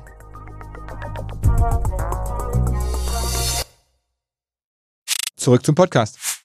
Ähm, aber die Firma hat ja auch jetzt in den letzten Jahren sagen wir, umsatzmäßig eine gewisse Dynamik. Ne? Also es ging ja in der, in der Pandemie relativ stark hoch ja. Und dann ein Jahr wieder runter. Und jetzt habe ich geguckt, die Halbjahreszahlen, da ist die Prognose, es geht jetzt wieder hoch. Ja. Wo kommen diese Schwankungen her? Ist es auch pandemiebedingt oder? Ja, es kommt, äh, also der Markt ist ja auch schwierig. Wir hatten ja diese Zeiten auch, wo es wahnsinnig eng wurde bei den Rohstoffen, die extrem teuer waren auf einmal, nicht? Und es explodierten ja die Kosten. Und sowas dann zum Beispiel durchzuhalten und dann auch äh, versuchen weiterzugeben. Die Preise sind eben auch sehr, sehr schwierig, wie du gesagt hast. Auch mit den Lebensmittelhändlern ist nicht so, dass jeder sagt, super, sofort, die Preise werden jetzt sofort erhöht. Also da hat man natürlich äh, Riesendiskussionen und deshalb kommt es ja auch immer mal wieder vor, dass man auch eben schlechte Jahre hat. Und äh, deshalb braucht man eben auch immer so ein kleines Polster, damit man das dann durchhält. Ne? Aber das heißt, ihr habt bewusst den Umsatz und alles ein bisschen runtergenommen in den letzten Jahren, um halt irgendwie äh, naja, gesünder zu arbeiten?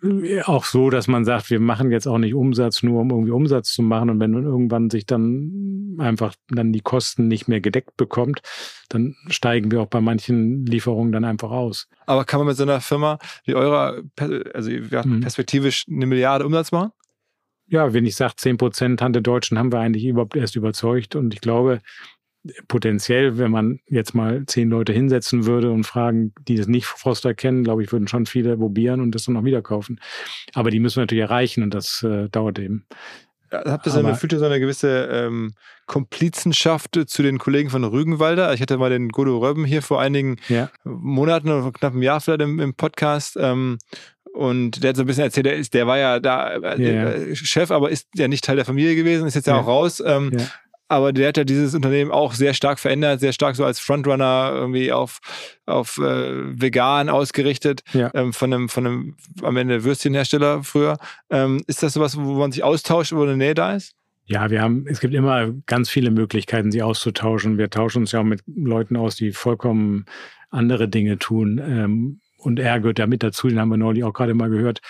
Aber wir haben, glaube ich, ehrlich gesagt, diesen spezifischen Weg, den wir haben, eben keine Zusatzstoffe, keine Aromen und solche Sachen, da, da gibt es so eigentlich wenig, die das so, so machen wie wir.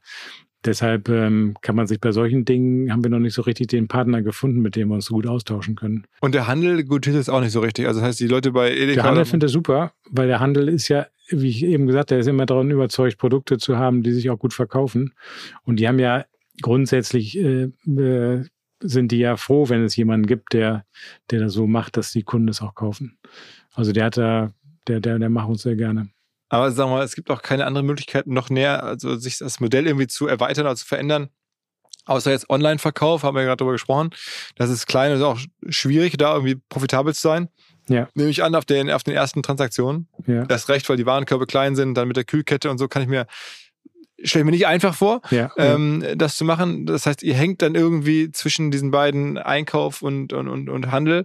Ähm, Gibt es da irgendeine Möglichkeit auszubrechen? Ich habe gelesen, ich hatte mal, glaube ich, ein Restaurant oder so in Hamburg zumindest. Ja, aber auch das ist ja wahrscheinlich zu wenig, um auszubrechen aus dieser Zickmühle. Ja, genau, absolut. Also ich weiß, die großen Chancen sind eigentlich dann eher in ein anderes Land zu gehen. Das haben wir ja mit Italien gemacht, wir haben es mit Polen gemacht.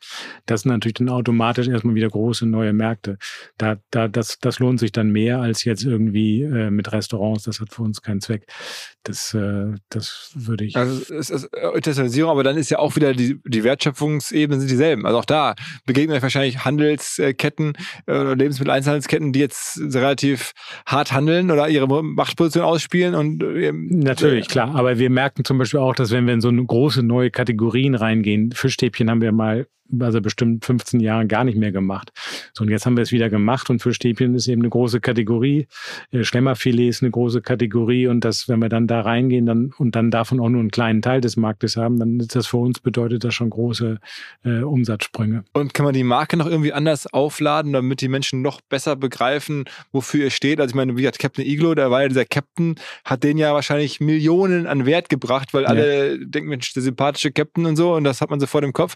Ähm, ja, wir, also, haben, wir haben ja Peter von Froster, der ist so ein bisschen neu aufgewertet, jetzt gerade wieder in einer neuen Kampagne, die jetzt startet. Und ähm, und natürlich, wir gucken uns immer an, was gibt es noch für Bereiche, äh, wo, wo, wo man eben noch mehr machen kann. Mit nicht? TikTokern zusammenzuarbeiten, heutzutage irgendwelche genau. Influencer genau. davon zu überzeugen, dass sie eure Gerichte irgendwie pushen oder so? Genau, muss eben, wir müssen immer genau gucken, sind es, welche, welche Leute interessieren sich eigentlich wirklich für gutes Essen? Weil du hast eben selbst gemacht, die große Menge ist immer noch an billigen Lebensmitteln interessiert. So, und wir sind eigentlich die, wir müssen ja die finden, die sagen, ich gebe auch gerne mal 10 Cent, 20 Cent mehr aus, dafür, dass ich eben was Gutes esse. Und, und das findet man bei Aldi? Die findest du auch bei Aldi, absolut, ja. Ich die findest du eigentlich überall. Ich, ich glaube nicht, dass sie jetzt spezifisch, also ich, ich glaube nicht, dass jetzt äh, Leute, die gehen eher da einkaufen, wo es am nächsten ist. So, und ich glaube, die findest du überall, nur du musst sie eher in der Kommunikation treffen und da muss man eben die richtigen Kanäle wählen. Aber da kann natürlich ein Social Media Kanal, der sehr spezifisch ist, besser funktionieren als jetzt Fernsehwerbung. Also von, von 80 Millionen Deutschen wie viele, wie viele glaubst du, sind eher so äh, bewusst essen und würden mehr ausgeben und wie viele sind einfach so die Masse? Boah, ich würde mal sagen 20 äh, Millionen. Aber wenn wir erst 10 Millionen haben, das ist nochmal das Doppelte. Aber wir machen zum Beispiel jetzt äh, mit der Apothekenrundschau, sind ja auch eine Aber sehr heißt, 60 Millionen ist einfach scheißegal, ne? Ja, glaube ich auch. Es wird auch so sein, dass die Leute immer bei Lebensmitteln immer sparen werden. Aber ich glaube, es wird immer mehr geben. Vielleicht in zehn Jahren sind es dann nicht mehr 20 Millionen, sondern schon 40, weil ich glaube, ich immer mehr geben wird, die sagen werden, für Lebensmittel bin ich bereit, auch ein bisschen mehr auszugeben. Aber du musst es einmal probiert haben, damit du es auch tatsächlich äh, äh, weißt, warum das was bringt. Und wir haben nur mal als Beispiel, also Lebensmittel, äh, Apothekenrundschau ist ja so ein altes Medium irgendwie, wo man denkt, da haben wir jetzt so eine neue, neue Werbe und dann schreiben wir dann allergisch gegen Zusatzstoffe. So allergisch ist ja das, was auch natürlich äh, dann, dann die Leute vielleicht gerade sind, die sowas lesen. Aber du merkst, dass eigentlich, wenn es darum geht, gesund zu ernähren, sich zu ernähren, dass ja eigentlich etwas ist, was alle interessiert. Und gerade wenn du auch eine Gesellschaft hast wie unsere, die ja auch ein bisschen älter wird, da wird das eigentlich gesunde Lebensweise wird auch eigentlich zukünftig dann ein größeres Thema. Wie ist es bei eurem White Label Produkt? Ihr macht ja ziemlich viel Umsatz mit den White Label äh, Ware, die ihr dann an Aldi und Co. verkauft. Die sind aber genauso also gesund und, und, und, und produziert auf denselben Standards wie alles andere auch. Nee, das, das, das setzen sie selbst fest, die Standards, weil das ist ja so, wir kaufen, das sind praktisch Tenders, die sagen genauso, das ist ein Produkt, das will ich genauso haben, sagen genau die Spezifikation und darauf bieten wir dann und dann äh, produzieren wir es auch so. Aber das ist deren eigenes äh, Geschäft, das müssen sie selbst dann äh, uns äh, definieren, wie sie es haben wollen. Das heißt, da sind dann aber auch schon teilweise dann Zusatzstoffe drin. Dann weiß man nicht, dass der nicht das kann, der Marke Froster, kann, aber. Kann dann sein, ja, genau. Ja. Okay. Aber das liegt nicht an uns, das ist ja deren Entscheidung, das zu tun, wie sie es möchten. Aber ihr beliefert ja. Ja klar, wenn wir sie liefern, wenn wir sie beliefern, dann beliefern wir es eben so, wie sie es haben wollen. Ah. Die würden es ja nicht anders kaufen. Okay, okay. Aber dann merkt man schon auch, wie schwierig das ist, da sozusagen eine Linie komplett durchzuhalten, ne? Ja, klar, natürlich. Aber gut, ich meine, aber das separieren wir auch tatsächlich. Wir sagen, wenn wir sagen, wir reden über Frost und das Reinheitsgebot, dann sind es sehr klare Standards. Es ist eben ganz klar definiert, was wir machen. Und wenn wir sagen, wir haben Kapazität und machen das auch mal für Handelsmarken, dann definieren dir sie selbst, was sie haben wollen. Wo habt ihr eure Fabriken? In, in Bremerhaven, glaube ich, ne? Bremerhaven, dann eine in Bobenheim bei Worms, da machen wir Kräuter, also direkt auch da in der, in der Landwirtschaft drumherum. Dann in Lommatsch, da ist ja die Lommatscher Pflege in, in, Osto, in Ostdeutschland, ähm, in der Nähe von Meißen und ein Werk noch in Polen, in Bütkosch. Aha. Genau, also vier das Werke. inzwischen zweitgrößte, nicht? Ja. Polen ist. Also eigentlich haben wir Bremerhaven das, das zwei, nächstgrößere. Nicht? Genau, also zwei Werke machen eben ausschließlich Gemüse, kann man sagen. Haben auch eigene Felder drumherum. Und die anderen beiden Werke machen eher Fisch und Gerichte. Und wie viele Leute arbeiten aktuell bei euch in der Firma? 1700. Und davon dann der Großteil in den Fabriken aber? Ja, würde ich mal schätzen, bestimmt äh, 1300 oder so. Wen empfindet ihr denn so als wichtigsten Wettbewerber? Wer ist für euch? Ja, hatten wir schon gesagt. Iglo ist es sicher, Findus in Italien, das sind so die großen. Okay. Genau. Okay. Aber also, bevor demnächst jemand irgendwie. Aber letztlich ist natürlich jedes, jedes Restaurant theoretisch auch ein Wettbewerber. Weil am Ende geht es ja darum, was essen die Leute und äh, man hat ja unendlich viele Möglichkeiten, irgendwas zu essen. Aber ist da nicht so ein Restaurantsterben zu, zu aktuell festzustellen, wo, wo immer weniger Restaurants da sind, dass man dann doch irgendwie. Nee, grundsätzlich glaube ich, ist das Gegenteil. Ist der, der Autoform, also das, was du außerhalb des Zuhause isst, wird eher größer. Das war ja durch die Pandemie jetzt wieder ganz anders. Da gab es das nochmal. Aber jetzt ist grundsätzlich der Trend, also zum Beispiel, wenn du auch in Amerika guckst, da ist, glaube ich, Autoform, da werden ja schon in New York Apartments gebaut, die haben gar keine Küche mehr. Weil du sagst, die Leute gehen sowieso nur noch draußen essen oder lassen sich das liefern. Also der Trend, dass du letztlich. Ähm, das ist völlig gefährlich, ne? Das ist schon von der, von der also ja, die genau. falsche Richtung. Ne? Oder du hast eben so eine kleine Küche, wo du dann es nur noch heiß machst, das geht bei uns ja auch. Also insofern dieser Markt, glaube ich, oder, oder du ist ja äh, auch so bei uns, wir merken ja zum Beispiel auch viele Leute im Homeoffice, die sich dann eben mittags was von uns kaufen. Das ist, glaube ich, auch ein, äh, etwas, wo die kleineren Büros auch gar keine Kantinen mehr haben, wo sie sich aber dann Gerichte eher kaufen von uns. Also, also wenn man so richtig drüber nachdenkt, ich glaube, das, äh, der Trend ist, glaube ich, schon irgendwie geht in unsere Richtung es kommt eigentlich mehr darauf an, wie kriegen wir es hin, dass wir Leute auch wirklich aufmerksam machen auf uns und sie probieren lassen, weil das Probieren ist in unserem Fall das, das die beste Werbung dann. Okay. Also die Marke wächst ja auch sehr positiv, was wir auch berichtet haben in den, äh, in den Ergebnisberichten. Und du hast eben mal so eine Zahl genannt. Ist das überhaupt denkbar, von 600 Millionen mal auf eine Milliarde zu kommen? Halte ich durchaus für denkbar in den nächsten Jahren. Nicht im nächsten Jahr oder am übernächsten, aber, aber innerhalb ist, von ein paar Jahren. Aber es ist auch nicht unser Hauptziel, muss man ehrlich sagen. Genau. Unser Hauptziel ist, dass wir erstmal sagen, dass wir uns treu bleiben der Qualität und dass wir sagen, wir halten das auch so durch auf dem Standard und das andere kommt dann eigentlich automatisch. Also ich glaube, wir sind jetzt nicht die, die sagen, es muss jetzt jeden, jedes Mal irgendwie mehr werden. Und eure Aktionäre sind auch entspannt. Also die wollen jetzt nicht die naja, gut, auch, auch die müssen ja, die sind ja auch daran interessiert, dass es nicht nur so eine Luftblase wird, wo wir dann viel Geld für Werbung ausgeben, was nachher gar nicht nachhaltig wirklich sich auch um, durchsetzt. Also ich glaube schon, dass eine gewisse Stabilität ja der Wert dann auch ist bei uns. Und es ist eben auch eben nicht so, dass selbst in schlechten und schwierigen Situationen wie jetzt, wenn du sagst, du hast ja eher eine Krisenstimmung vielleicht gerade in Deutschland, da geht es uns dann in, in Verhältnis dann eben noch relativ gut wundert man sich mal oder ärgert sich sogar vielleicht, dass es halt in den letzten Jahren immer diese ganzen Unicorns gab, also irgendwelche jungen Firmen, teilweise zwei, drei Jahre alt und auf einmal eine Milliarde wert oder, ja. oder noch mehr. Ähm, und ihr macht jetzt seit, seit Generationen dieses Geschäft und ähm, verändert da auch eine Branche und oder von den von der Seefahrt bis jetzt also so eine Reise und seit in Anführungsstrichen jetzt äh, noch nicht eine Milliarde wert äh, auf, dem, auf dem Papier und dann denkt man sich, was ist eigentlich los? Wie kann das sein? Oder habe ich das falsch gemacht? Ja, das schon. Also manchmal, wenn man so solche Firmen wie jetzt auch Beyond Meat oder so in Amerika sieht, die dann wirklich ja im Prinzip relativ klein noch sind und auch nicht besonders gute Produkte machen, aus unserer Sicht zumindest, aber die dann irre viel wert sind. Aber das ist ja auch dann oft ja schnell wieder vorbei. Nicht? Also auch da sieht man es ja gerade. Die sind ja, haben sich dann auch wieder für, sind nur noch irgendwie 20 Prozent von dem höchsten Wert. Also es relativiert sich dann auch manchmal über die Zeit. Nicht? Aber klar, in dem Moment wundert man sich schon. Da hast du völlig recht. Aber es ist kein Selbstzweck, dass wir sagen, wir wollen möglichst äh, hohen Marktwert haben. Wir wollen gute Produkte produzieren und äh, letztendlich nicht nur zufriedene Kunden, aber eben auch zufriedene Mitarbeiter. Und den Mitarbeitern macht das ja auch Spaß, dass sie nicht plötzlich überrascht werden und, oder oh, kommt jetzt ein Private Equity und äh, wird da eingekauft und krempelt den ganzen Laden um. Also ich glaube, diese Sicherheit haben auch unsere Mitarbeiter und finden das gut, dass wir insofern. Ja, und du merkst ja auch bei den Mitarbeitern, dass sie sich freuen, dass sie eben die Produkte selbst auch gerne essen. Nicht? Und das war früher wirklich schrecklich, wo du gedacht hast, wenn ich dir mal mittags was gemacht habe, dann haben die Leute mich angeguckt und haben gesagt, ich bin verrückt geworden, dass ich unsere Produkte. das ist wirklich, es war absurd. Also du hast, es hat niemand jemals ein Foster-Produkt gegessen bei uns, äh, als wir äh, damals eben noch nicht das Reinheitsgebot hatten.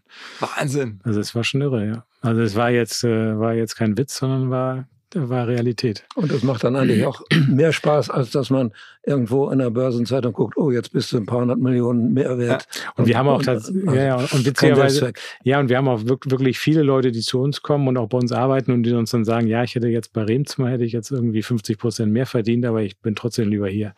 Also du merkst ja auch, und das ist ja auch ein Thema, wie kannst du überhaupt Leute, neue Mitarbeiter gewinnen? Die finden es natürlich schon gut, wenn du gute Produkte machst, ne? Die, wo sie auch dahinter stehen und, und wo du auch nicht nur nur das Produkt selbst, sondern es geht ja, gibt ja noch viele andere Themen, jetzt das Thema Verpackung. Es gibt ja andere Sachen, die auch noch wichtig sind. Also überhaupt das Thema äh, ja, aber ähm, auch, auch Umweltfreundlichkeit. Die auch die Transparenz. Nicht nur, dass wir eine AG sind, aber so wie du das jetzt auch machst, auch, ja, dass die Mitarbeiter eingebunden, informiert werden, über, auch über Zahlen sind keine Geheimnisse. Nicht? Das macht, glaube ich, den Mitarbeitern auch Spaß. Also das, das war, genau, und zum Beispiel diese Entwicklung dieses Reinheitsgebotes war ja wirklich so, dass wir das entwickelt haben, aber dadurch, dass wir alle, alle das mitentwickelt haben lassen, in der wirklich großen Krise, die wir dann hatten, äh, haben trotzdem alle gesagt, nee, das müssen wir jetzt durchhalten. Wenn wir das vorgegeben hätten und gesagt, wir machen jetzt mal ein Reinheitsgebot und so, so wird's gemacht. Und dann wäre eine Krise gekommen, hätten natürlich alle gesagt, ja, guck mal, der Idiot erzählt uns irgendwas und es funktioniert nicht, war ja klar. So, aber in dem Moment, wo du sie involvierst und es dann letztlich auch ja mit die Idee der Mitarbeiter war, das umzusetzen, haben sie eben auch in der Zeit, wo es dann plötzlich nicht mehr funktionierte, gesagt haben, nee, ist aber trotzdem richtig, wir müssen es jetzt durchhalten. Und da mussten wir zehn Prozent der Leute entlassen und trotzdem haben sie gesagt, nee, machen wir aber weiter. Also insofern, das ist auch ein gutes Learning davon, dass dass du eben sagst, man muss eben auch, wie kannst du eigentlich auch solche schwierigen Dinge überwinden? Und das geht nur mit den Leuten und dazu müssen sie eben auch mitmachen können. Sonst äh, hast du von vornherein verloren. Ne? Jetzt bist du irgendwie Dirk 86. Wie aktiv bist du so in der Firma? Wie bist du noch jeden Tag fest ins Büro oder, oder ab und zu mal? Oder wie ist das so? Ne, ich habe mein eigenes kleines Büro, was unabhängig hier äh, ja, wo ich so eigenen Dingen auch nachgehe, da gehe ich jeden Tag hin, ja. Jeden Tag? Fühle ich, ja, ja, fühle ich mich ganz wohl, ja. Okay. Aber ist es in, in Hamburg, ist abseits in Hamburg, von der ja, eigentlichen... Ja. Äh, zehn Minuten, 15 Minuten von, von, mir zu Hause entfernt. Ja, da gehe ich gerne hin. Und morgens um 8 Uhr hin oder, oder wie muss man sich vorstellen? Wie meinst du? Morgens um 8 Uhr dahin? Nein, das nicht unbedingt. Aber um 9 oder 10 schwankt wenn das Wetter schön ist, sitze ich gerne draußen bei mir auf der Terrasse und komme später. Und, und wenn irgendwas Konkretes anliegt wie heute, bin ich ein bisschen eher da. Ja, das, äh, ja, aber äh, ich, solange ich mich fit fühle, sehe ich, warum soll ich das nicht so machen? Ne? Also das Bedürfnis, so tatsächlich die äh, Füße richtig hochzulegen, hast du nicht? Nee, das würde mich langweilen würde ich mich langweilen. Ja. also äh, finde ich sehr ähm, ja, erfreuliche Blick auf Unternehmertum, auf so ein Familienunternehmen zu bauen, auch sozusagen nachhaltig äh, zu sein in der Struktur. Ähm, hört man ja auch mal ganz gerne, weil hier natürlich auch häufig von irgendwie Exits und Verkäufen gesprochen wird, auch finde ich auch zu Recht, aber ich finde das irgendwie sehr sympathisch, wie ihr das macht. Ich drücke euch die Daumen, dass es so weitergeht und irgendwie, dass immer mehr Menschen äh, Froster äh, probieren und dass ihr diese Zahl da entwickeln könnt, die 10 Prozent. Ähm, also mal gucken. Also vielleicht auch eine ganz attraktive Anlage für den einen, der zuhört. Ich glaube, ähm, man weiß ja zumindest, in was man investiert. Ähm, wir machen ja keine, wir machen ja keine Anlageberatung, aber man hat zumindest jetzt, glaube ich, ein klares Gefühl, was die Vor- und Nachteile sind und was die Herausforderungen sind. Ähm, vielen, vielen Dank, äh, dass ihr gekommen seid. Ja. Ja, alles klar. Auch. War ein interessantes Gespräch. Hat Spaß gemacht. Man lernt auch da immer wieder durch Fragen allein, lernt man immer wieder, was ist eigentlich wichtig, was ist einem gegenüber wichtig. Finde ich immer gut. Ja, vielen, vielen Dank. Dank. Ja, danke. Ciao, ciao. Ab und zu haben wir im Podcast das Format, dass sich in aller Kürze Firmen und deren Repräsentanten vorstellen. Heute der noch recht junge, aber offensichtlich sehr gut vorankommende Außenwerbeunternehmer Fritz Frei von Hi.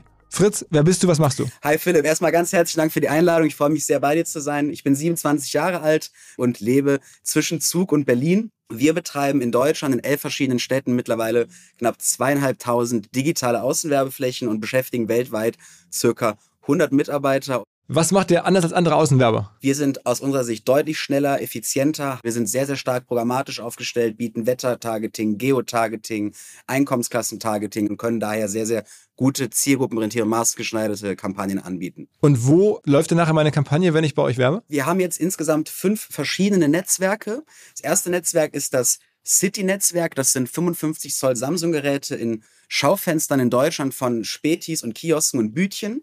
Dann gibt's ein zweites Netzwerk, das sind 13 Zoll Samsung-Displays an den Kassen. Dann haben wir unser wunderschönes Premium-Netzwerk auf dem Kurfürstendamm. Das sind 60 Vitrinen mit jeweils drei Displays drin. Und äh, das vierte Netzwerk ist ein Vermarktungsnetzwerk. Da sind wir Exklusivpartner von Schindler für die Vermarktung von 532 Zoll Displays in deutschen Aufzügen. Und seit heute haben wir den Rollout unseres fünften Netzwerks begonnen. Alle Butnikowski-Filialen in Deutschland kriegen ein bis zwei High-Displays, also auch die 55 Zoller. Und ihr habt jetzt kürzlich 20 Millionen Investment bekommen.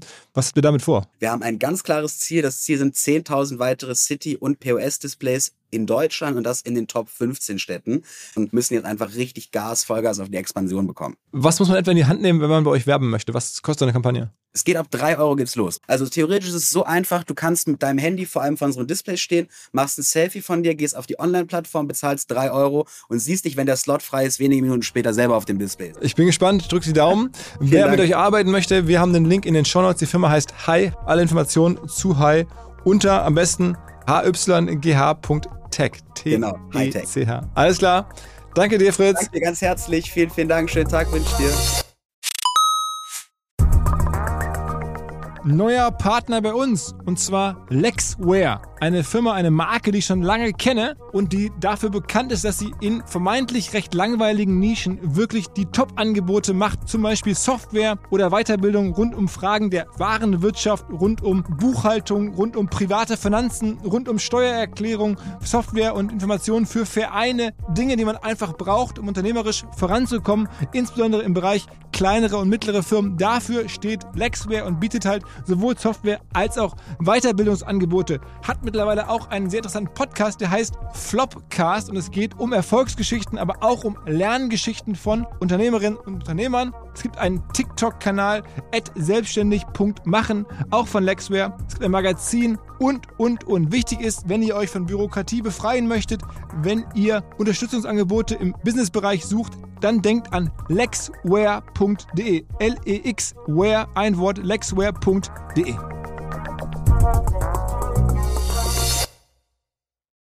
Zurück zum Podcast. Dieser Podcast wird produziert von Podstars